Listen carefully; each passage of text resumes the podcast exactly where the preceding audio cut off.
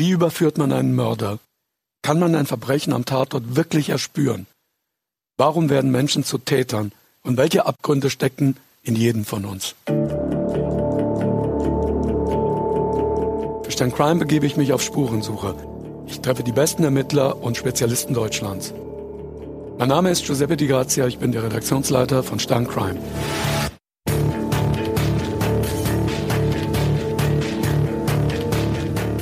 Hanna Ziegert ist Psychiaterin. Sie arbeitet als Sachverständige in Gerichtsverfahren. Das bedeutet, sie begutachtet Mörder, Psychopathen, Vergewaltiger. Sie klärt, ob einer zurechnungsfähig ist oder nicht.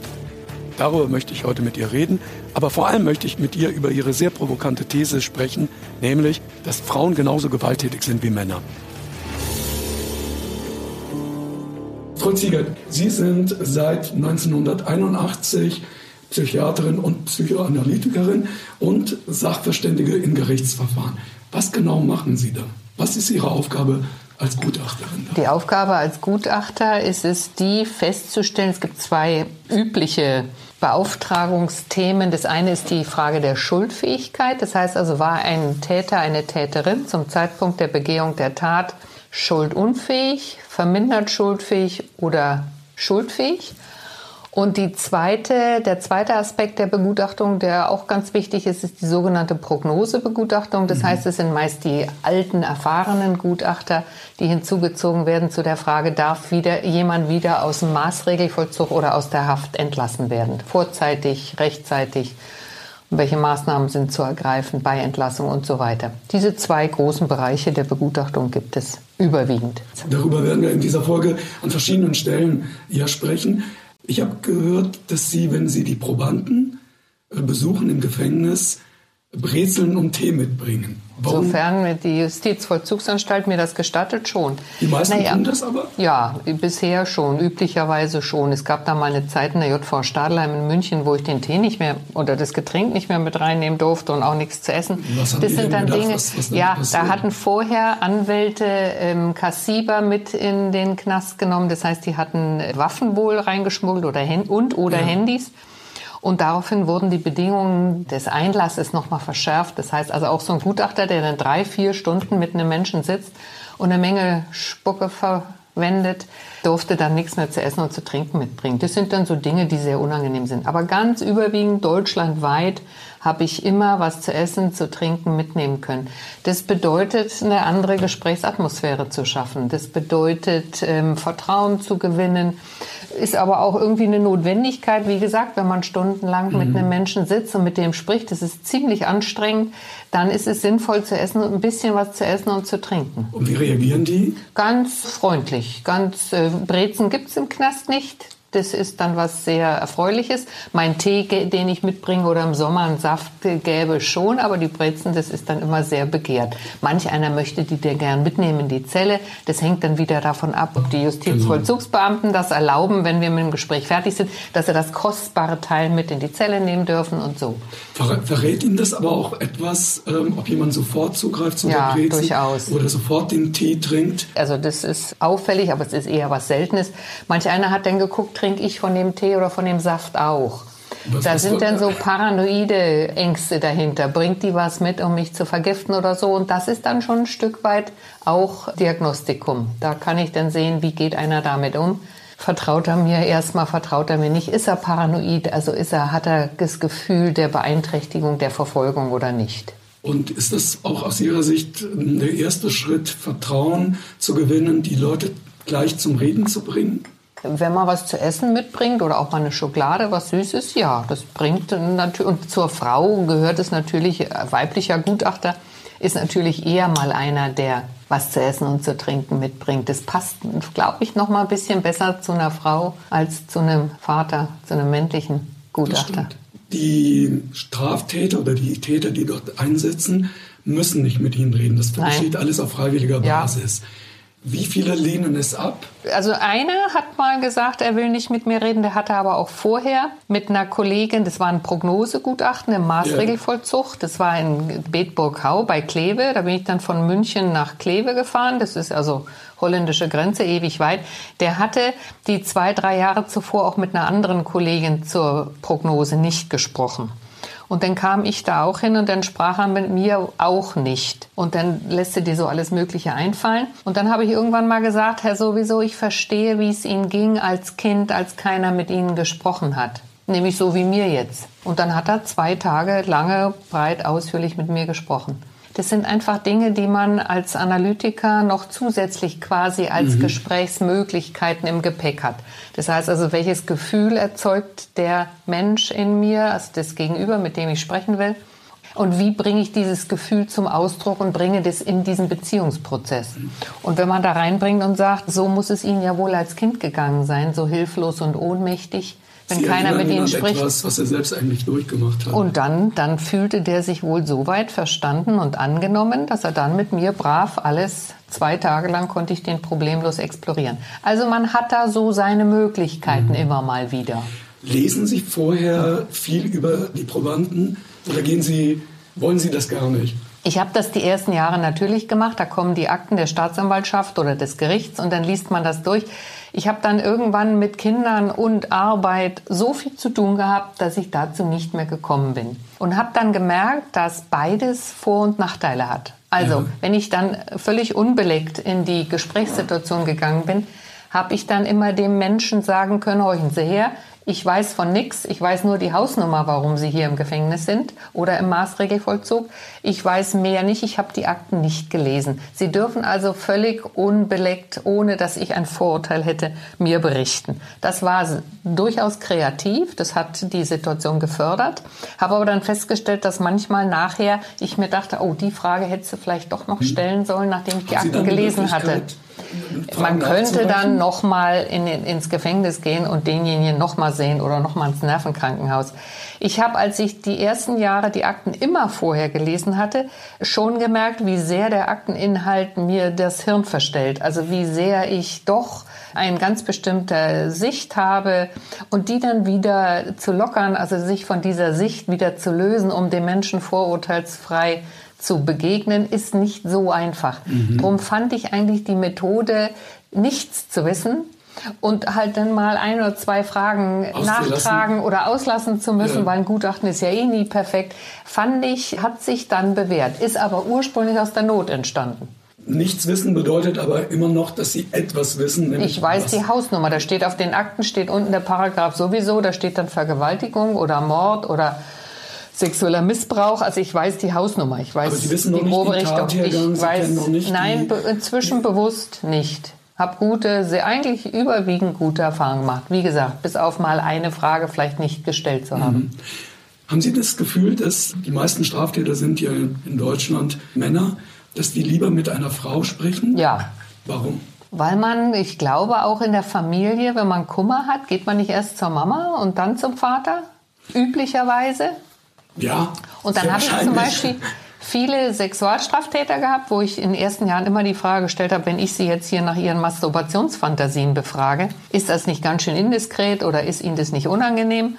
Und äh, mit einer Frau wäre es nicht mit einem Mann besser, denn haben die immer gesagt, um Gottes Willen lieber eine Frau als mit einem Mann. Weil mit einem Mann da ist mehr Scham oder mehr Rivalität oder ist der auch so sexuell gestört wie ich oder so. Und bei einer Frau, die hat eh keinen Phallus, da brauche ich mich nicht aufzuregen und brauche nicht zu rivalisieren. Also die Männer haben mir ganz überwiegend gesagt, lieber mit einer Frau als mit einem Mann.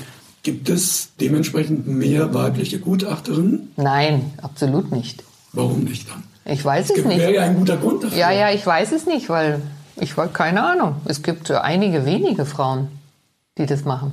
Nochmal zurück zu Ihrem verantwortungsvollen Job, den Sie haben. Wie bekommen Sie heraus, das ist ja die Aufgabenstellung an Sie, äh, manchmal von dem Staatsanwalt, mal vom Gericht, seltener von den Verteidigern, ob eine Schuldfähigkeit vorliegt oder nicht, ob jemand gefährlich ist, ob ein Straftäter psychisch krank ist. Wie nähern Sie sich dem an und wie kriegen Sie das heraus? Ich habe ja kein Werkzeug, wie irgendwie ein Kfz-Mechaniker, der Schraube, Schrauben hat und Hammer und mhm. alle möglichen Maschinen. Ich habe nichts. Ich habe nur mich, wenn man mal so will. Meine Erfahrung, mein Wissen. Und die Brezen und, die Brezen und der Tee, ja. Das sind so die einzigen Möglichkeiten, die ich habe, um Menschen aufzuschließen. Das heißt also, das Gespräch und das äh, etwas vom anderen wissen wollen. Und ich habe immer wieder Menschen erlebt, die gesagt haben, es hat ja noch nie einer Interesse an mir gehabt und von mir was wissen wollen. Und es hat mich ja noch nie einer so viel gefragt und so viel Zeit für mich aufgebracht. Das wird also schon von den Menschen immer wieder mal wurde das positiv aufgenommen, dass da mal einer was wissen will. Und so fange ich bei Adam und Eva, bei Mama und Papa an und bewege mich dann durch das Leben eines Menschen und gucke, wo, wo sind die Knackpunkte, die den, den Hintergrund für eine Straftat bieten könnten. Ich habe immer wieder vor Gericht gesagt, horchens her, wenn einer einen Herzinfarkt hat, wissen Sie auch, dass der den Herzinfarkt nicht von der letzten Zigarette mhm. gekriegt hat, sondern weil er 30 Jahre geraucht hat. Und weil äh, immer weil wieder mal eine Vorgeschichte. Weil das immer eine Vorgeschichte hat. Es gibt kein Verbrechen, es gibt keine Straftat ohne eine Vorgeschichte, meist eine sehr lange Vorgeschichte. Und wenn die Juristen ungeduldig wurden und meinten, warum fangen Sie da bei Adam und Eva an, dann war das eigentlich relativ klar, weil eben auch der Herzinfarkt nicht von der letzten Zigarette ausgelöst wird, sondern von langer Zeit. Und so bewege ich mich, also ich kriege die Akten, da steht drin, da hat jemand einen Mann umgebracht. Dann interessiert mich die Beziehung zum Vater. Da werde ich im Besonderen mhm. ausführlichst auf die Beziehung zum Vater eingehen, weil das häufig Substitutpatrizide sind. Also da ist stellvertretend häufig eine Vaterfigur ermordet worden.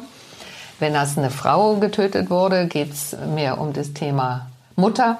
Also solche Dinge sind dann schon relevant. Oder wir haben äh, eine Sexualstraftat, dann ist für mich wichtig, wie ist Körperlichkeit in der Herkunftsfamilie betrachtet worden, wie ist man damit umgegangen, wie waren Waschprozeduren, wo hat ein Kind geschlafen, wer hat es gepflegt, wie viel Sexualität hat es mitbekommen in der Familie und so weiter. Also da kommt eine ausführliche Sexualanamnese. Abhängig, in Abhängigkeit von Straftat werden Schwerpunkte gesetzt und ansonsten gibt es halt so einen Kanon der Exploration, der Befragung, der abgehakt wird, den man mhm. in Gedanken durchgeht, um nichts auszulassen. Was weiß ich, auch immer wie Suchtthemen oder immer Gesundheit oder im, da fragen mich viele Menschen, warum müssen sie jetzt von meiner Sexualität was wissen, wenn es um Betrugsdelikt geht? Ja, weil einfach Sexualität ein Aspekt des Lebens ist, so wie die Schule, die Schule, der Führerschein, ob er bei Bundeswehr mhm. war, ob er Freunde hat, das ist einfach ein wichtiger Aspekt des Lebens. Frau Ziegert, lassen Sie uns dann doch vielleicht mal einen Fall herauspicken äh, aus Ihrem Buch, was Sie vor zwei Jahren geschrieben haben, die Schuldigen gemeinsam Meine mit Ihrer Tochter, Tochter geschrieben hat. Ähm, und äh, mit Ihnen zusammen, Ihre Fälle. Meine Fälle und sie hat die wunderbaren Sprache gebracht, ja. Einer der Fälle dort ist, ich glaube, das ist sogar der erste Fall in dem Buch, da geht es um eine Mutter, die auf die Wache kommt und sagt, ich bin vergewaltigt worden von meinem Sohn. Und sie wurden dann gerufen, um diesen jungen Mann zu begutachten. Was war da passiert? Was da passiert war, auch das hatte eine lange Vorgeschichte. Der war Anfang 20, die Mutter war Anfang 40. Der hatte eine lange gemeinsame Vorgeschichte der Gestalt, als diese Mutter diesen Jungen sehr früh anfing zu verführen über Waschprozeduren, über Eincremen, über bestimmte Dinge betrachten müssen. Äh, er musste sich nackt ausziehen. Sie hat ihn betrachtet, hat ihn auch teilweise beschimpft, ob des zu kleinen Gliedes, äh, weil er noch Junge oder Jugendlicher war und so weiter. Und hat das äh, der junge Mann Ihnen sofort erzählt nein. oder brauchten Sie mehrere nein, nein. Sitzungen, ja, ja. damit er dahin kam? Da war ich mehrfach. Und vor allen Dingen war das Entscheidende, ich habe immer mal wieder das Medium des Aufschreibens gewählt für die Exploration. Also ich habe, wenn dann ich dann bei jemandem war und war da zwei, mhm. drei Mal, dann habe ich gesagt, oh, jetzt mal her, ich habe die und die Frage, versuchen Sie doch mal mir was aufzuschreiben. So sind ja die Menschen in Haft wie in Klausur, das heißt, sie haben durchaus Zeit. Und habe dann die Erfahrung gemacht, dass wenn ich bat, bestimmte Themen mir was aufzuschreiben, die Menschen mir ganz andere Dinge aufgeschrieben haben, als sie mir erzählt haben. Das ist also ein, ein wichtiger... Also mehr erzählt haben oder mehr Anderes, anders. anders. Die Menschen erzählen andere Dinge, als sie schreiben. Ich habe dann immer gesagt, Sie kennen mich ja nun, Sie wissen, wer mhm. das liest. Das kriege nur ich erstmal. Wir beide entscheiden, was dann ins Gutachten aufgenommen wird. Sie schreiben bitte mir zu den und den Fragen was auf. Und bei diesem Mann habe ich halt aufgeschrieben, Beziehung zur Mutter. Schreiben Sie mir doch dazu mal was auf. Und als ich das nächste Mal kam, hat er mir seitenlang Beziehung zur Mutter aufgeschrieben, wie das entstanden ist. Und das hat äh, ihrerseits schon literarische Form, wie gut er das aufgeschrieben hat. Und zum Teil wurde das ja auch von meiner Tochter wörtlich übernommen. Ich glaube, sie hat es auch teilweise wörtlich Passagen, übernommen. Sie hat Passagen da. Die sind einfach so richtig mhm. gut. Das hat er mir nicht erzählt, das hat er mir erstmal nur aufgeschrieben. Und dann haben wir das besprochen und vertieft. Und nochmal zu dem Fall, die Mutter hat diesen Jungen zu Hause Ähm, sie verführt ihn in Teilen, kann man schon sagen. Ja, musste äh, ihre Brüste Massage, massieren. Äh, sie hat fast jeden Abend von ihm eine Massage verlangt, äh, Füße massieren, dann auch fast Intimbereiche, die sie massieren äh, sollte. Und der Junge wollte eigentlich von ihr diese Zuneigung oder wollte eine Form von Zuneigung haben, weil sie ja sehr, sehr lange gar nicht für ihn da war mhm. und dann ihn aus äh, Südafrika nach Deutschland geholt hat. Und dann war es ihm eigentlich fast ja zu viel, aber er wusste gar nicht, mit dieser Zuneigung, die er vorher gar nicht bekommen hat und jetzt auf einmal eine ganz andere extreme Art angenommen hatte, war das der Konflikt, der bei ihm etwas ausgelöst hat, der, der ihn zu dem Vergewaltiger gemacht hat? Naja, erstmal, er hat ja diesen sexuellen Kontakt mit der Mutter, der in einem Waldstück stattfand, den hat er ja als das äh, normale, also normale Entwicklung äh, dieser Verführung durch die Mutter hin auf einen gemeinsamen Beischlaf empfunden. So hatte er das erlebt und so hat er das auch formuliert also und dem ist auch das Gericht für ihn war das mehr oder weniger einvernehmlich. Nachdem er drei Kondome gebraucht hat und die auch gefunden wurden, ist das Gericht seiner Einlassung gefolgt und hat ihn ja da auch freigesprochen und nur verurteilt wegen Beischlafs mit Angehörigen. Wie haben Sie die Rolle der Mutter da gesehen? Die Rolle der Mutter, die war die Verführerin, wobei eine große Krankheit, das, wobei eine große Einsicht in das, was sie da getan hat. Ich habe die ja nur in der Gerichtsverhandlung kennengelernt. Ja. Der Gutachter lernt ja das Opfer nicht kennen, sei es also tot, es ist eh nicht gut, es geht eh nicht, aber auch wenn es noch lebt. Wir bemühen uns teilweise um Fremdanamnesen bei Zeugen, aber nicht bei sogenannten Opfern. Ich habe nicht mit ihr gesprochen, sondern habe die nur in der Gerichtsverhandlung erlebt und ich hatte nicht das Gefühl, dass da irgendeine Einsicht gab oder dass sie irgendwie Zugang gewonnen hätte dazu, was sie dem Jungen da angetan hat. Das Schlimme war, dass da das Jugendamt auch drin war und dass der Junge gesagt hat, da ist ja noch, dieser junge Mann, da ist ja noch der kleine Bruder zu Hause. Und er befürchtet, dass die Mutter mit dem kleinen Bruder das Gleiche macht. Das hat das Jugendamt in München da, glaube ich, oder wo das war, nicht angefochten, nichts zu machen, soweit ich das mitgekriegt habe. Haben Sie jemals was davon wieder gehört? Nein, ich habe nichts davon gehört. Ich habe dann nur den Anwalt dieses jungen Mannes mal ein, zwei, drei Jahre später in der Justiz getroffen beim Kaffeetrinken und der hat gesagt, wissen Sie, der Herr sowieso ist wieder, hat wieder eine Anklage. Ja, und warum? Ja, wegen Vergewaltigung. Dann war es wirklich eine. Das Thema ist also geblieben. Die Festlegung des jungen Mannes auf den Vergewaltiger ist geblieben. Und er wurde richtig überführt? Das weiß ich nicht. Das habe ich mhm. nicht mehr mitbekommen. Ich habe nur mitbekommen, dass mir der Anwalt sagte, ach, Frau Ziegert, der Herr sowieso, ich vertrete ihn wieder mit dem und dem Thema. Was haben Sie da gedacht? Naja, was, was habe ich gedacht? Also er ist auf die sexuelle Schiene festgelegt mhm. worden, frühzeitig. Weil Sie aber im ersten Fall ja ganz klar der Meinung waren, er war nicht schuldig. War das Gericht ist, war auch der Meinung und hat den, den freigesprochen von diesem Tatvorwurf und dass das einvernehmlich gewesen wäre. Naja, trotzdem hat man ihn schon mal als solches festgelegt. Also wie weit, es gibt auch andere Fälle. Ich weiß von einem anderen Schwurgerichtsfall, da hat einer, ist einer angeklagt gewesen, eine Frau in der Badewanne ertränkt zu haben, ist dann freigesprochen worden, hat dann aber wenige kurze Zeit nach der Haftentlassung, es war ein Münchner Schwurgerichtsfall, hat er dann drei Menschen umgebracht. Also es ist immer die Frage, wenn ich angeklagt bin einer bestimmten Tat, wie weit identifiziere ich mich damit? Wie weit legt mich das vielleicht auch auf ein bestimmtes Verhalten fest? Und bei dem kann man ja auch sagen, sie hat ihn mal der Vergewaltigung bezichtigt. Er war als mit dieser Begründung auch sogar in Haft. Wie weit hat sie ein, ein Thema geschaffen, was eigentlich vermieden werden sollte? In dem anderen Fall, über den ich gerne mit Ihnen reden möchte, spielt auch die Mutter eine entscheidende Rolle.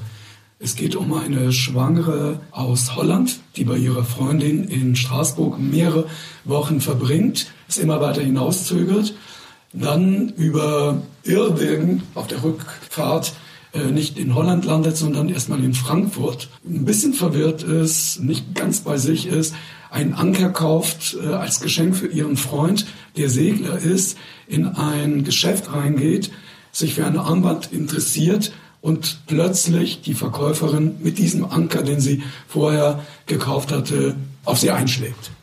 Keiner kann sich erklären, warum. Zuerst wird gedacht, sie wollte das Armband stehlen, aber es ist klar, dass das nicht der Grund sein kann. Sie haben sie dann aufgesucht. In Haft. In Haft. Erstmal. Die schwangere Frau, die da sitzt. Wie haben Sie sich dieser Frau in diesem Fall genähert? Äh, auch mit der üblichen Art und Weise, nämlich den, dem Versuch, mit ihr zu sprechen und äh, zu verstehen, was da an Motivationen im Hintergrund sein könnte, bin aber nicht an die rangekommen. Im, während die schwanger kam, nee, das haben wir, glaube ich, auf Englisch gemacht, das ging ja. ganz gut. Das war nicht die Sprache, das war, die war schwanger. Eine Schwangere beschützt alles. Sich, ihr Kind, die lässt nichts raus. Die ist wie ein Bollwerk. Das ist überhaupt meine Erfahrung gewesen, dass ich an Schwangere brauche ich nicht zu explorieren, da komme ich nicht ran. Die lassen nicht ran. Da ist ein dicker Schutz. Eine schwangere Frau schützt sich und ihr Kind und lässt nichts ran. Erst als dann die Gerichtsverhandlung war und sie das Kind geboren hatte und da zu der Gerichtsverhandlung nochmal aus dem Heimatland kam, da war ein Stück Exploration sogar in der Verhandlung möglich und dann haben wir verstanden, was der Hintergrund war. Was war das? Naja, dass diese Verkäuferin halt der Mutter, der sie schon mal zu einer Abtreibung genötigt hatte, sehr ähnlich war. Die hat sie unglaublich an die Mutter erinnert und dann kam es zu dieser Übersprungshandlung. Die war schon mal schwanger von diesem Freund und dann hat die Mutter sie genötigt zur Abtreibung worunter sie, sehr Angst. gelitten hat. Und jetzt war sie wieder schwanger. Und da sie sich irgendwie der Macht dieser Mutter nicht wohl nicht glaubte widersetzen zu können, ist sie ein Stück weit geflohen, hat sich über die abtreibungsmögliche Zeit hinübergerettet bei der Freundin in Straßburg. Deswegen hat sie auch immer wieder verlängert. Dann hat sie immer wieder verlängert, weil sie sicher gehen wollte, so jetzt kann mir keiner mehr das Kind wegnehmen. Wobei sie ja theoretisch auch zur Mutter hätte sagen können, und ich treibe nicht ab, mhm. es ist mein Kind, ich entscheide darüber. Dazu war sie aufgrund einer Abhängigkeit von der Mutter offensichtlich, war ja auch noch eine junge Frau, nicht in der Lage. Sie war nur in der Lage, sich zu retten, indem sie äh, geflohen ist. Und dann trifft sie bei der Heimreise auf eine Frau, die der Mutter ungemein ähnlich ist. Und dann kommt es nochmal zu diesem aggressiven Akt. Was ist das denn in dem Moment? Ist das Panik? Ist das, hatte sie wirklich das Gefühl, dass ihre Mutter vor ihr steht? Das sind sogenannte Übertragungsphänomene. Also da kommt es zu einer Mutterübertragung. Da wird die Mutter in dieser Frau gesehen was das äh, ist. Also das sind, ja, da wird ein Stück weit das Bild der Mutter schiebt sich quasi davor. Und in dem Moment fallen die Haare. Ja, und, und dann äh, folgt äh, der aggressive Schub. Meist sind es Situationen, wo der Mensch völlig unvorbereitet ist, völlig erstaunt ist, ja, völlig unvorbereitet ist, insofern sich auch irgendwo emotional nicht schützen kann. Und dann schiebt sich halt ganz schnell das Bild der Mutter davor. Noch dazu war die ja eine ewige inneren Auseinandersetzung mit der Mutter, die die Schwangerschaft Schwangerschaft nicht wollte, das Kind nicht wollte für ihre Tochter. Und sie war in der Auseinandersetzung mit Mutter, weil sie ja gerade wieder auf dem Heimweg war. Sie war ja wieder in Erwartung der Mutter. Und das alles dürfte die Situation gefördert haben, dass sie in einer fremden, ähnlichen Frau ihre Mutter sieht. Ist dann so jemand schuldfähig? Nee, da haben wir denn damals, das weiß ich noch, das war der Staatsanwalt sogar, der sagte, Frau Ziegert, ist denn die überhaupt dann schuldfähig? Und hat mich da sehr verblüfft, dass die Staatsanwaltschaft sehr, sehr mich links überholt oder rechts überholt. Also die hat mich da über, die haben mich überholt und dann habe ich dem natürlich durchaus zugestimmt. Also war ja dem zuzustimmen. Die war in einer Ausnahmesituation, die war in der Situation dieser hormonellen Veränderungen in der Schwangerschaft, die ja auch erheblich sind und schon auch die Psyche einer Frau sehr wesentlich beeinflussen. Und dann äh, waren der Staatsanwalt und ich und dann auch das Gericht der Meinung, dass sie schuldunfähig war und die wurde dann quasi freigesprochen. Der Frau war ja in dem Laden in Frankfurt auch zum Glück nicht viel passiert. Obwohl es ein, ein dickes Ding war, aber sie hat da wohl irgendwie noch schaumgebremst zugeschlagen. Also sie hat irgendwo sich noch gebremst. Nein, der war nicht allzu viel passiert und die hatte auch keinen Verfolgungseifer und die konnte sich auch bei der Frau entschuldigen in der Verhandlung. Das ist etwas, was sehr glücklich und gut gelaufen ist. Mhm. Auch die konnte verstehen, warum ihr das passiert ist, weil jeder fragt sich ja auch, warum werde ich zum Opfer? Was, was bedeutet das für mich? Also, das ist dann auch wichtig zu wissen, warum. Warum und es zu verstehen, ja. ist für alle Beteiligten mhm. dann wichtig, eine Entlastung. Also ich bin nicht schuld, dass ich geschlagen werde. Das hat eigentlich nichts mit der Frau zu tun. Ne? Nein, also das war eine gute Sache. Mhm. Wir haben jetzt über zwei Fälle gesprochen. Alle Fälle in dem Buch haben eines gemeinsam, dass die Mutter immer, ja, sag ich mal. Eine Rolle spielt. Ja, oder man könnte auch sagen, die böse Rolle spielt. Nee.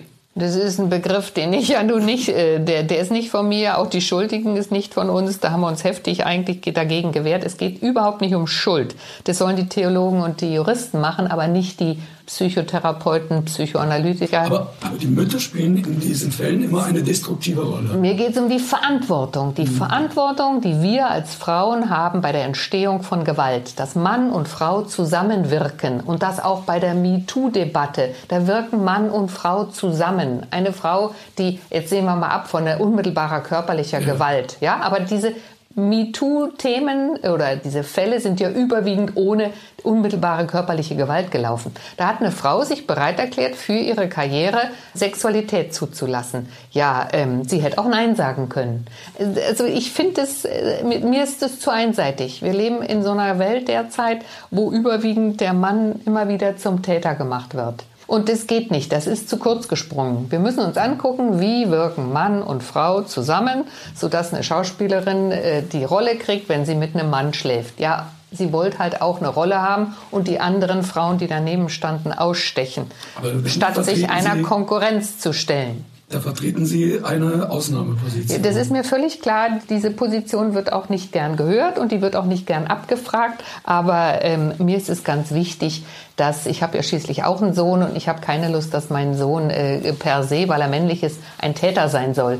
Sondern ich finde, wir müssen als Frauen äh, unseren Anteil sehen und unsere Verantwortung. Und Thema Schuld ist nicht meins. Wie kamen Sie zu dieser Annahme oder wie kommen Sie zu dieser Annahme, dass die Rolle der, der Frauen, insbesondere der Mütter, so eine destruktive ist? Naja, weil ich meinem Sohn vermittle, Frau ist was wert, mit der muss man gut umgehen, so wie ich mit dir auch gut umgehe. Oder ich vermittle, Frau ist wertlos. Die kannst du schlecht behandeln, die kannst du schlagen, wie das in vielen Kulturen ja üblich ist, dass Frau wird geschlagen, mhm. ist in Abhängigkeit. Ja, das war eine Mutter, die vorher einem Mann, einem Jungen, ihrem Sohn sowas erzählt hat, die ihm das vermittelt hat. Zum Beispiel habe ich einen einmal begutachtet, Brautverbrennung in Indien. Das war ein Fall aus 2005. Der war dann über Irrwege in Deutschland verhandelt worden. Da hatte die Mutter das Übliche, seine Mutter hatte die neue junge Frau am Herd, meist in der Küche, so stark verbrannt, dass sie gestorben ist. Der Mann wurde dann wegen Mittäterschaft verurteilt in Deutschland, aber das sind die Mütter. Das sind die Schwiegermütter, die die Schwiegertöchter umbringen, weil die Mitgift zu klein ist. Äh, in dem Fall fehlte der Honda. Die wollten noch so ein Auto Honda haben. Weswegen ja auch die weiblichen Kinder in Indien abgetrieben werden, weil das immer bedeutet, ich muss eine hohe Mitgift mitgeben. Also das sind ja pekuniäre Gesichtspunkte, die da zu dieser weiblichen Aussonderung, Auslese führen. Das sind die Mütter. Ah, das sind nicht die Männer, die die jungen Frauen umbringen, sondern das sind die Schwiegermütter, die sagen, die Mitgift ist zu klein. Über die Mitgift. Das, jetzt reden wir über Indien. Jetzt reden wir über Indien. Aber das sind ja nur, wenn man so will, krasse Beispiele dafür, mhm. welche moralischen Hintergrund äh, Frauen vermitteln. Also Werte, Normen vermittle ich doch meinen Kindern ganz wesentlich. Ich spreche mit ihnen, Sprache, Muttersprache, lernen die bei uns, Beziehungssprache lernen die Kinder bei uns, aber sie lernen auch Werte und Normen. Aber dann würden Sie sehr wahrscheinlich, also andersrum gefragt, 95 Prozent der, der Straftäter sind Männer. Ja. Wie viele von diesen Männern haben so eine Vorgeschichte, wie Sie sie jetzt gerade konstruieren? Sprich, dass die Mutter oder eine Frau in seinem Leben ihn dazu gebracht hat oder mitverantwortlich ist, dass er dann dieses Verbrechen begeht. Ja, naja, alle. Die meisten? Ja, so ziemlich alle, ja. Überwiegend, ganz überwiegend. Sehen das Ihre Kollegen auch so? Oder? Ich meine schon, ja, dass sie das überwiegend so sehen. Die Öffentlichkeit hört es halt nicht gern. Aber jeder, der sich mit dem Thema intensiver befasst, der sich mit der Entstehung von Gewalt intensiver befasst, kommt nicht drum herum zu sehen, wie war die Kinderstube des Menschen. Also jemand, mhm. der glücklich und günstig unter guten Bedingungen, hinreichend guten Bedingungen groß wird, der wird nicht zum Straftäter. Also es gibt nichts, was es nicht gibt in der Psychokiste. Aber man kann so ein paar Regeln aufstellen, so ähnlich wie wenn man trinkt, dass man dann Pipi machen muss, das muss auch sein. Und so gibt es auch in der Psychologie, in der Psyche Regeln. Und die Regel ist überwiegend, jemand, der gut groß wird, nicht erheblich misshandelt wird, nicht erheblich vernachlässigt wird, wird nicht zum Straftäter. In der heutigen Zeit würde ich mal behaupten, dass nicht mehr nur die Mütter dafür verantwortlich sind, Kinder zu erziehen. Ja. Auch Einverstanden. Väter sind zunehmend dabei. Äh, ja. Zunehmend dabei. Verändert das etwas? Ja, schon. Aber nichtsdestotrotz, noch kriegen wir die Kinder, noch stillen wir sie. Das heißt, Und auch das, naja, das Kind hört erstmal neun Monate die Stimme einer Mutter, einer, einer Frau und äh, die Bewegung, die spezifische Bewegungsmuster einer Frau. Und es wird gestillt von einer Frau noch. Wenn ihr das mal auch könnt, die Männer, dann wird das anders aussehen. Aber solange das nicht geht, diese ersten frühen Prägungen, diese erste Beziehung ist eine Frau noch. Ich kann ja nichts dafür, das sind Biologismen.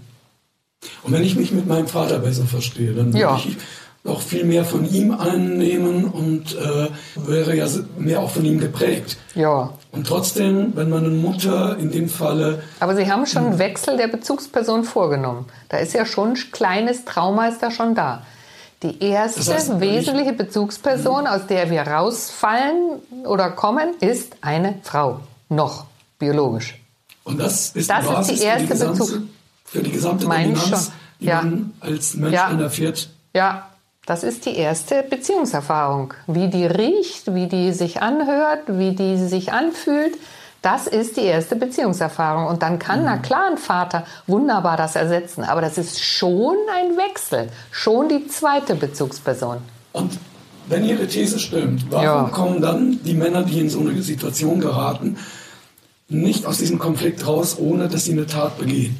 Also weil am Ende schlagen sie ja immer noch zu. Es ist ja nicht die Mutter, die zuschlägt Ja. oder äh, die die Frau vergewaltigt. Ja, das ist eine lange Entwicklung. Das sind überwiegend Menschen, die eine Gewalterfahrung haben. Also ich habe ein paar Kinderärzte auch auf der Couch liegen, die natürlich Kinder haben, die die Puppe schlagen. Aber wo man dann schon der Kinderarzt mit den Eltern bespricht, hören Sie mal her, der hat irgendwo gesehen, dass ständig die Puppe, also dass da jemand geschlagen wird und deshalb wird die Puppe geschlagen oder das andere Kind im Kindergarten gebissen, gekratzt. Also ein Kind, das Gewalt umsetzt, meist ist es ja schon über eine Lebensgeschichte hinweg sichtbar. Das ist ja zeigt sich ja schon, ja, im Kindergarten und in der Schule. Das sind dann Menschen, die schon früh auffallen, rausfallen, die Verhaltensauffälligkeiten haben. Und die haben das irgendwo mal gesehen, erfahren, unmittelbar, mittelbar. Das kommt nicht aus der Luft. Also das ist nicht, das wird es auch geben, aber das sind absolute Raritäten. Normalerweise sind das Entwicklungen, die entstehen, weil es das Vorbild, das Beispiel der Gewalt und der Vernachlässigung in der Familie gab. Wenn Sie so ein Gutachten erstellt haben über jemanden, der eine Geschichte, eine solche Vorgeschichte hat, in der die Mutter, sage ich, eine negative Rolle gespielt hat, um das Wort böse zu vermeiden, Bitteschön. geben Sie diese Gutachten oder konfrontieren Sie die Mütter dieser Täter mit ihren Gutachten, mit ihren Nein. Ansichten? Nein, nein, in keinster Weise. Also ich habe gelegentlich mal mit Müttern telefoniert. Ich weiß mal so ein, ein 18-Jähriger, der eine alte Dame umgebracht hat. Also gelegentlich habe ich die Mütter oder, oder auch diese Mutter, die da ihren Sohn, auch ein Vergewaltiger, ich glaube, den haben wir auch im Buch, Ja, da hat die immer nach einer Fimosenoperation das, äh, die, die Vorhaut genau, reponiert, damit es nicht wieder zu eng wird. auch nicht, dass er aus, aus dem Haus auszieht, dass er immer Und die Hause hat den noch ist. immer reponiert, da war der 16, 17 und hat äh, bis zur Ejakulation hat sie den da stimuliert. Äh, mit der habe ich mal gesprochen, aber da wusste ich noch nicht davon. Das hat mir ja der Bewährungshelfer anschließend hat mir erzählt, ähm, wussten Sie übrigens das. Das hat er mir nie erzählt. Und da habe ich auch mal mit der Mutter gesprochen, um einfach einen Eindruck zu kriegen. Und die hat mir dann erzählt, man hätte sein Glied abgeschnitten, das sei viel zu klein. Bei der Fimosenoperation, da hat sie ein Abschneiden draus gemacht. Der war aber nicht zu klein, der Phallus, um dann nicht eine böse Vergewaltigung durchzuführen. Würde das denn etwas bringen, wenn Sie mit diesen Müttern reden würden oder sie konfrontieren würden? Würde vielleicht was bringen, aber ist die Frage, ob ich dazu motiviert wäre. Das Weil ist ich schon ein mühsames Unterfangen. Da gibt es ja gar keinen Leidensdruck oder wenig Leidensdruck. Psychotherapie setzt ja immer einen erheblichen Leidensdruck voraus. Mhm. Weil ich erinnere mich genau an den Fall, den Sie jetzt beschreiben. Da ist ja diese Mutter, die verleugnet ja alles. Die leugnet alles. Die leugnet die Probleme in der Familie. Die leugnet, dass ihr Sohn ähm, überhaupt in der Lage wäre, Eine Vergewaltigung. ein Vergewaltiger zu sein. Klar. Die, die will das ja gar nicht alles wahrhaben. Ja. Will auch gar nicht, dass er auszieht und in Therapie geht. Ja. Deswegen habe ich mich auch beim Lesen gefragt, ob es der Frau vielleicht geholfen hätte, wenn sie damit konfrontiert nochmal von Ihnen oder wenn Sie sie nochmal. Äh, Die wird dann einfach sehr sauer auf mich, so wie viele andere auch. Da gibt's ja, das Buch betreffend gibt's ja da durchaus Kommentare im Internet, die Ihnen genau zeigen, wie Frauen dann reagieren. Mhm. Nämlich, dass sie empört sind und dass sie nicht die Schuldigen sein wollen oder äh, glauben, ich würde ihnen Schuld unterstellen und dass sie sich damit auch nicht auseinandersetzen wollen mit ihrer eigenen Destruktivität.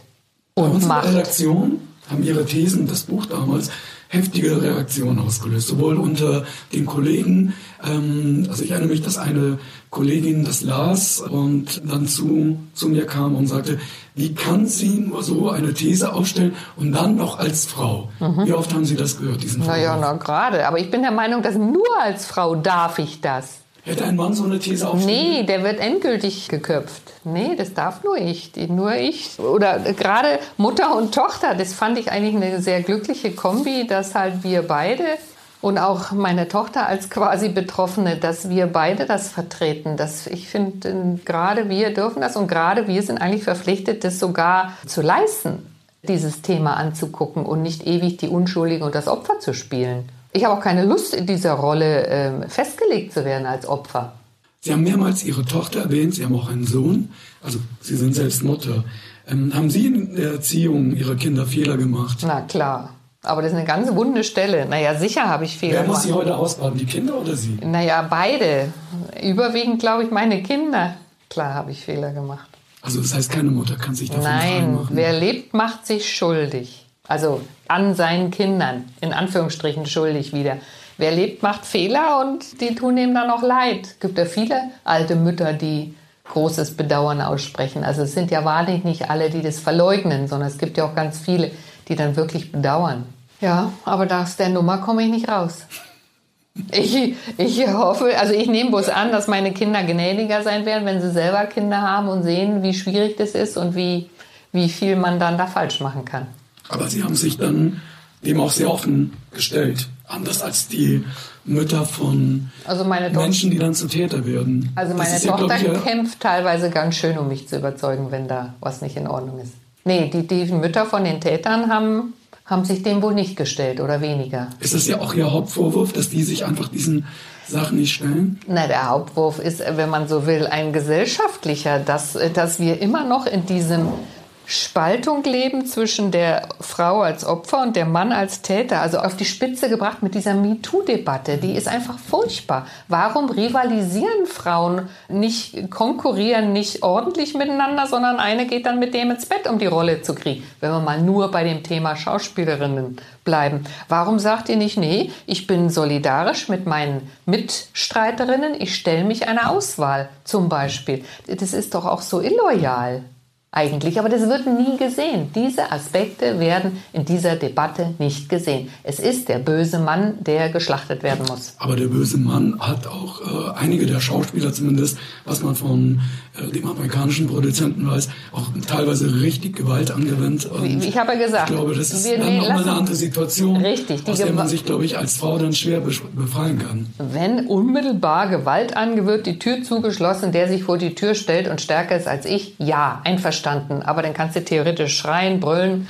sonst was machen. Also ich weiß nicht, ich finde diese Debatte sehr typisch für eine Gesellschaft und dient ihr meiner Meinung nach nicht mhm. zum Ruhme weil es undifferenziert ist, weil es äh, simplifizierend ist, weil es über einen Kamm scherend ist und weil man nicht die Komplexität der Phänomene betrachtet. Und das nehme ich einer Öffentlichkeit übel. Sie nehmen das der Öffentlichkeit übel? Ja, dem Diskurs. Man hat aber den Eindruck, dass sie sehr, sehr streng mit ihren, mit den Frauen sind. Jo. Und dass sie, sehr das, das klingt manchmal äh, so, als würden sie Männer mehr mögen als Frauen. Naja, ich kann, das steht mir ja nicht zu, aber ich kann. Oder besser verstehen. Ja, naja, weil, weil ich eben äh, mich seit über 37 Jahren Begutachtung damit auseinandergesetzt habe, warum ein Mensch ein, und zu 95 Prozent Männer im Gefängnis landen. Und wenn, wenn man sich damit intensiv auseinandersetzt und als Analytiker auseinandersetzt, also mehr noch auf die Emotionalität und die Tiefen einer Beziehung eingeht, dann komme ich um diese Erkenntnisse blöderweise nicht drum rum. Und wenn Sie auch noch dann kommen und mich da dummerweise danach fragen, dann, dann muss ich ihm diese Antwort geben. Das ist einfach Erfahrung. Das, was intensive Auseinandersetzungen mit Menschen und dann, wenn ich angucke, ich habe ja nur auch noch, ähm, ich mache auch Psychotherapie und Analysen und habe eine Menge Menschen auf der Couch liegen oder einige da ist es ja im Hintergrund das gleiche Thema. Das, mhm. das ist, es geht immer wieder darum, um was habe ich, welche Form von Beziehung habe ich in meiner Familie, insbesondere mit Mutter, gelernt. Im Strafprozess bestimmt ein Sachverständiger, eine Sachverständige das Ergebnis. Ja, Sie haben ja recherchiert. Die Schuldfähigkeit des Angeklagten wird äh, beurteilt, die für den Strafrahmen relevant ist. Das ist eine ganz, ganz, ganz verantwortungsvolle Aufgabe. Damit haben Sie auch Macht. Ja. Aber die Justiz, ja natürlich, aber die Justiz sorgt dafür, dass ich sie nicht habe, weil er über die Auswahl des Sachverständigen wird das Ergebnis vorbestimmt. Ich sage mal, wir sind Huren des Gerichts. Ist das nicht ein bisschen. Nee, meine Kinder sagen immer, meine Kinder sagen immer, wenn ich irgendwo hingehe, dann sagst du bitte nicht, dass ihr Huren des Gerichts seid. Aber es ist so. Ganz viele Gutachter arbeiten ausschließlich fürs Gericht oder ganz überwiegend. Und die männlichen sind ja, die ernähren jetzt, wenn sie nicht eine Frau haben, die viel Geld verdienen, ernähren ihre Familien mit der Begutachtung. Der Gutachter ist infolgedessen darauf angewiesen, dass er weiter benannt wird, dass er namentlich, das ist ja das, was ich schon immer wieder gesagt habe, wir brauchen Stellen, die quasi objektiv, anonym die Gutachten vergeben an Leute, die entsprechend qualifiziert sind. Das ist ja das nächste Thema, dass wir irgendwer darf Gutachter sein, ohne sich qualifiziert zu haben. Der muss ja nur Psychiater sein und schon ist er qualifiziert als Gutachter. Also der, heutzutage ist es so in Deutschland, dass der Staatsanwalt, das Gericht einen Gutachter beauftragt. Und dann konnte ich immer schon, als ich noch im Schwurgericht in München gearbeitet habe, konnte ich immer und beauftragt wurde, konnte ich immer hingehen zu den Betreffenden ins Gefängnis, kann sagen, regen Sie sich nicht auf, die Staatsanwaltschaft hat mich als Gutachter bestimmt, die wollen Ihnen nichts Böses.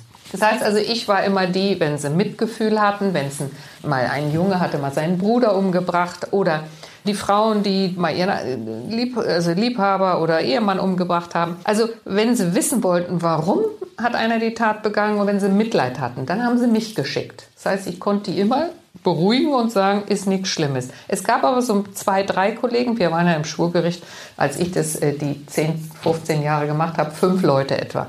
Dann gab es einen, den wollten sie haben, wenn sie den verknacken wollten, also wenn sie ein rigides Ergebnis haben wollten. Je nach dem zu erwartenden Ergebnis wird der Gutachter ausgewählt und er hat danach zu funktionieren. Und wenn der Gutachter abweicht und Dinge macht, die dem Gericht oder der Staatsanwaltschaft nicht passen, dann wird er aussortiert, dann ist er weg auf der roten Liste quasi. Was mir ja dann passiert ist, weil ich dann für die Verteidigung auch begutachtet habe.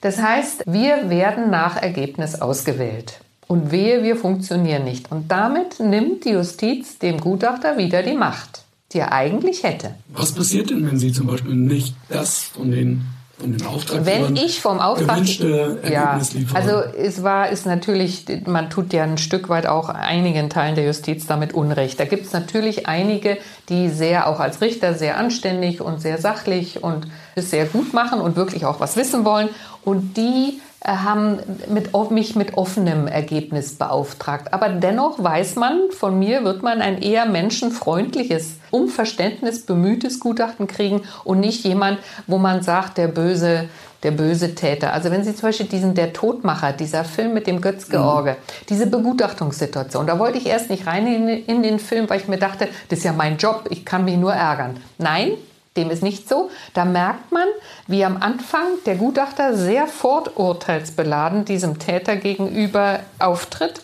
und wie er zunehmend im Gespräch dem nahe kommt, äh, menschliche Seiten, Sympathie entdeckt, Sympathie entwickelt und ihm zum Schluss ja dann auch noch eine Zigarre schenkt, bevor er dann hingerichtet wird, ist ja diese Geschichte mit dem, wie hieß dieser Massenmörder in den 20er Jahren da, in der Zeit? Ha Hamann, glaube ich, war es. Hamann war es, ja. Auf alle Fälle zeigt der Film sehr schön, wie aus dem Täter, aus dem bösen Menschen, aus, dem, aus der Bestie ein Mensch wird und wie, wie man auch die liebenswerten Seiten entdecken kann, obwohl der Menschen getötet und zerlegt hat. Also diese liberale, menschenfreundliche Komponente. Und wenn man mit der auf die Menschen zugeht, dann erfährt man erstens was und eigentlich auch die Justiz weil die wollen ja auch was wissen. Und dann ähm, kann man auch viel Herkunft von Gewalt verstehen. Also auch gesellschaftlich könnte es interessant sein, wie entsteht denn Gewalt und wie können wir sie denn zukünftig verhindern? IS und solche Dinge oder überhaupt mhm. Amokläufe. Also es wäre ja wichtig zu verstehen, woher Gewalt kommt, wie sie entsteht und wie können wir sie dann auch präventiv verhindern. Sie haben ähm, gesagt, Bei Ihnen gibt es nicht die Kategorie gut oder böse, ja. schuld oder nicht schuldig. Ja. Einer Ihrer Kollegen, ähm, Norbert Nedopil, für den ist der Begriff böse zulässig. Er hat den Lastwagenfahrer aus dem Ruhrpott, der mehrere Prostituierte ermordet hat. Er hatte ja diesen äh, Haarfetisch. Darüber haben wir auch in Crime mal eine Titelgeschichte geschrieben. Da hat Nedopil zu uns gesagt, wenn sich jemand darauf freut, die nächste Frau umzubringen, ist das natürlich böse. Mhm. Sie unterscheiden dagegen das nicht. Naja, ich nenne das destruktiv, äußerst destruktiv. Und der muss ja irgendeine Form von Sadismus haben. Das war ja sexuell motiviert ja, auch. Durch die Haare. Ja, und wenn, wenn die sexuelle Komponente mit drin ist, dann kompliziert sich das. Dann habe ich ja quasi noch den sexuellen Drang, den Trieb da drin.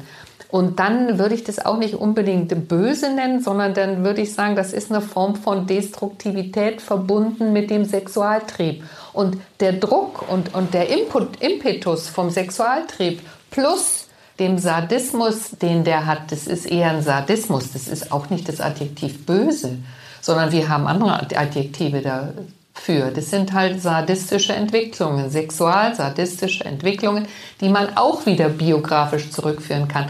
Aber das sind Spitzfindigkeiten. Ob einer das böse oder sexual, sadistisch oder überhaupt sadistisch und destruktiv nennt, das ist eigentlich nicht so unbedingt wichtig. Ich begutachte jeden, aber ich mache die Mörder am liebsten haben Sie mal gesagt. Ja. Brauchen Sie diese extreme Herausforderung immer? Die Emotionalität im Hintergrund eines Tötungsdeliktes ist am komplexesten und am variabelsten, also am variantenreichsten. Das ist am, da, da, da ist meine wirkliche, die, Detektivarbeit des Herausfindens eines Motives ist da am anspruchsvollsten. Mhm. Hingegen bei Pädophilie oder bei Betrugsdelikten oder bei bestimmten Sorten Suchterkrankungen, die sind so redundant, abziehbildartig. Ich kann eigentlich immer das, etwas, was Ähnliches schreiben. Und es geht beim Tötungsdelikt nicht. Da muss ich wirklich, ich bin ganz anders herausgefordert. Und vielleicht auch die Menschen sind am meisten erschüttert und traumatisiert durch die eigene Tat. Und auch das ist etwas, womit man dann letztendlich sehr gut in der Exploration arbeiten kann und häufig schon so ein Stück Kurztherapie macht, wenn man mehrere Stunden mit dem Menschen redet, im Sinne der Krisenintervention. Wie viele Stunden verbringen Sie in der Regel mit ähm, einem Probanden? Also ich habe, als ich noch viel mehr Zeit hatte, am Anfang waren das schon durchaus mal 20 Stunden, 15 bis 20 Stunden in irgendwelchen Kapitalsachen. Und es wurde dann deutlich weniger, weil die Erfahrung äh, einem da zugute spielt und, und einfach ich schneller bin, schneller auf den Punkt bin. Und inzwischen in den letzten Jahren waren das, sagen wir mal, drei bis sechs bis acht Stunden. Haben Sie jemals Angst gehabt? Ja, einmal hat mich, mich einer bedroht. Was, was machen Sie, wenn ich Sie jetzt hier umbringe? Da war ich witzigerweise mit meinem Sohn schwanger. Uff, da kam ich das Ganze. Äh, ich glaube, das war noch nicht sichtbar. Oder kaum. Nein, das war noch relativ früh. Der hatte schon zwei Menschen umgebracht oder einen. Und es wäre also gar nicht so erheblich gewesen. Und da bin ich ziemlich in Schwitzen gekommen. Ähm, und dann habe ich argumentiert, wie mit, ich verstehe, dass es für Sie wichtig ist, auch mal Macht zu haben und dass ich Ihnen doch sehr nahe gekommen bin und dass ich auch ein Stück weit vielleicht Ihre Grenzen verletzt habe. Und da habe ich dann angefangen zu debattieren. Und dieser Mann, ich bin dann danach weiter hingegangen Einmal, Aber wie haben Sie sich daraus gelöst? Ja, naja, indem ich so geredet habe und er hat mir nichts getan. Ich habe halt versucht, ihm ein Stück weit Selbstbestimmung zurückzugeben oder, oder halt äh, mein Respekt vor ihm als seiner Person ihm zu vermitteln. Und der hatte die Anwältin, die er hatte, da kam er mit einem angeschliffenen Messer in die Vorführzelle. Und die hat auch einen Schreck gekriegt und die hat dann gesagt, hau ab, Bub, mit dem Messer hier, sonst schmier ich dir eine. Und dann hat sie mir das erzählt, hat gesagt, sie hätte sich gewundert, sie hätte danach so wackelige Knie gehabt. Also die ist sich ihrer Angst gar nicht bewusst gewesen, die dann mir bewusster war. Gut, der eine ist Analytiker, der andere ist Anwalt. Aber sie hat auch stimmig reagiert. Sie hat ihm eine Grenze gesetzt. Sie hat gesagt, hau ab, Junge, hier mit deinem Messer, sonst schmier ich dir eine. Hat auch nie wieder ein Messer mitgebracht. Also wir haben auf unterschiedliche Art und Weise Grenzen gesetzt und sind im Leben davongekommen. Also er hat weder ihr noch mir was getan. Und ich bin danach noch länger, also mehrfach noch zu ihm gegangen. Das ging dann wieder sehr gut. Habe dann meine Angst wieder völlig verloren. Einmal, zweimal war ich da und habe gesagt, im Nebenzimmer passt mal auf auf uns hier, dass da nichts passiert. Und dann bin ich aber noch mal ein paar Mal hin und da haben wir wieder nichts mehr gemacht. Also da war das wieder vorbei. Aber das war und dann habe ich noch mal eine Situation, wo ich Angst hatte. Da war ich bei einem jungen Mann allein im Haus. Der war offensichtlich schizophren. Das war eine Banalität. Und der guckte mich dann nach einer Weile so an und hat gesagt, äh, so ungefähr, äh, warum gucken Sie mich so an? Und äh, ist jetzt irgendwas nicht in Ordnung? Und ist vielleicht dies und jenes und was ich ihm tun könnte. Und da habe ich auch geschaut, dass er aus dem Haus rauskam, weil der war schizophren und hat mich paranoid besetzt. Und da hatte ich auch Bange. Aber das sind in fast 40 Jahren zwei Fälle. Mehr kann ich mich nicht erinnern. Gut für Sie. Ja, oder ich war wieder naiv. habe ich wieder nicht gemerkt. Ich habe gehört, dass Sie nicht mehr so viele Gutachten machen. Hat das damit zu tun, dass Sie die Justiz so oft kritisieren? Sie haben ja immer eine sehr offene Kritik geübt, äh, so wie jetzt auch in unserem Podcast. Ist das einer der Gründe, warum Sie jetzt weniger Gutachten machen und mehr zu Hause praktizieren und Ihre, Ihre eigenen Patienten empfangen? Also, ähm, das habe ich mich auch gefragt. Das ist eine Entwicklung. Das ist eine aktive Entscheidung und eine Ablehnung und ein sorgfältiges Sortieren, was ich mache, was ich nicht mache. Das, ich glaube, das sind innere Entwicklungen. Das andere, ich habe auch in anderen Bereichen Berufsbereichen nehme ich Veränderungen vor. Mir wird immer, also nun ist es ja eine ewige Zeit, schnell langweilig, ich möchte gern Veränderung. Und irgendwie glaube ich, dass ich was abgearbeitet habe. Also dass da irgendwas vorbei ist, irgendwas ist rum. Ich kann es Ihnen nicht erklären, ich bin selber auch noch am Denken, was hat sich bei mir innerlich verändert, dass meine Motivation, mich mit dieser Thematik zu beschäftigen, so nachgelassen hat. Dass irgendwas innerpsychisch passiert bei mir, eine Entwicklung. War das Niederschreiben dieser Fälle auch so eine Art ja, ich schreibe ja jeden Abschluss. Fall nieder. Ich muss also ja immer ein Gutachten schreiben. Buchform. Das hat ja meine Tochter geschrieben. Ähm, es sieht fast so aus, ja, als wenn das eine, eine, eine Zäsur nochmal ein Stück weit bedeutet hat, ja. Die letzten zwei Fragen. Ich habe auch gehört, dass einige der Leute, die Sie kritisiert haben und die Sie kritisieren, ab und zu mal auch bei Ihnen ja auf, als Patient auf der Couch liegen. Ich habe Richter und Staatsanwälte auf der Couch, ja, das stimmt. Wie, ist das nicht eine Ironie dann? Ist das nicht eine Ironie? Ja, die kommen aber trotzdem zu mir und haben das Gefühl, dass man da vertrauen kann. Aber das ist natürlich äh, was eher Seltenes. Also das sind, wie viele Staatsanwälte waren da? Drei oder vier? Also das ist schon wenig. Äh, einige Strafverteidiger, sowas. Aber meine Lieblingsklientel sind eigentlich die Mediziner die Kollegen. Warum? Weil die äh, Mediziner sind so, die rühren im Blut, Urin, im Eiter. Da ist sowas ganz stark realitätsbezogenes. Da ist jemand, der nicht in irgendwelche Höhen abheben kann, sondern ganz sich mit dem Leben, so wie es ist, auseinandersetzen muss. Und das hat was sehr Angenehmes erstmal, auch wenn sie dann ihren eigenen Kummer haben. Und ich erfahre was nochmal aus der Medizin, was mich ja sehr interessiert. Mhm. Da so habe ich ja mal angefangen. Ich habe mal ordentlich mit dem Handwerk angefangen. Eine Frage habe ich noch. Sie haben sich oft kritisch über die Auswahl der Gutachter ja. ähm, geäußert.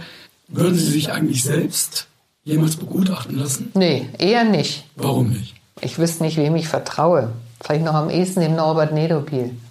Ja? Ja, wir sind uns, glaube ich, in vielerlei, vielen Aspekten, habe ich so das Gefühl, dass wir d'accord sind. Außerdem kenne ich den seitdem er war 25 und ich 20 oder so. Mhm.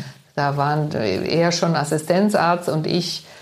Also da waren so Kontakte, wo man sich schon seit ewigen Jahren immer wieder mal über den Weg gelaufen ist und ein Stück weit kennengelernt hat und auch inhaltlich, äh, welche Moral vertrete ich, kennengelernt hat. Und ich glaube, da sind wir ähnlich. Also vielleicht noch am ehesten, aber tendenziell lieber nicht und lieber nicht in so eine Situation geraten, wo das nötig sein muss.